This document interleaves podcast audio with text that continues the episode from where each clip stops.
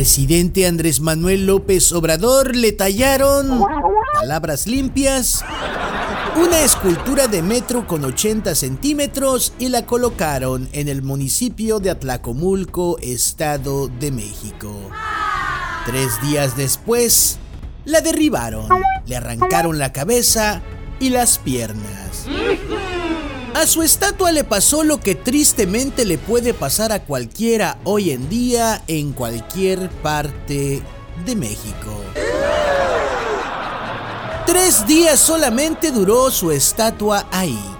Tres días. Un día por cada año que lleva él como presidente. En su mañanera del día de ayer, el presidente de México dijo que no le afectaba lo que le pasó a su estatua, ya que él aún cuenta con el amor de millones de mexicanos. Claro, porque para eso están los presidentes, para ser amados y no para dar resultados.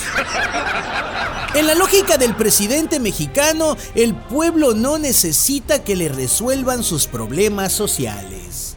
El pueblo necesita urgente y constantemente de su carisma.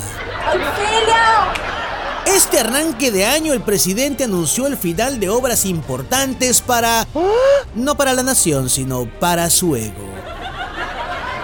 Nos referimos al aeropuerto Felipe Ángeles, a las obras del tren, a la refinería Dos Bocas, y mientras presumía y adelantaba esta conclusión de obras, los albañiles que trabajan en ellas se volteaban a ver y solo decían, ¿Oílo?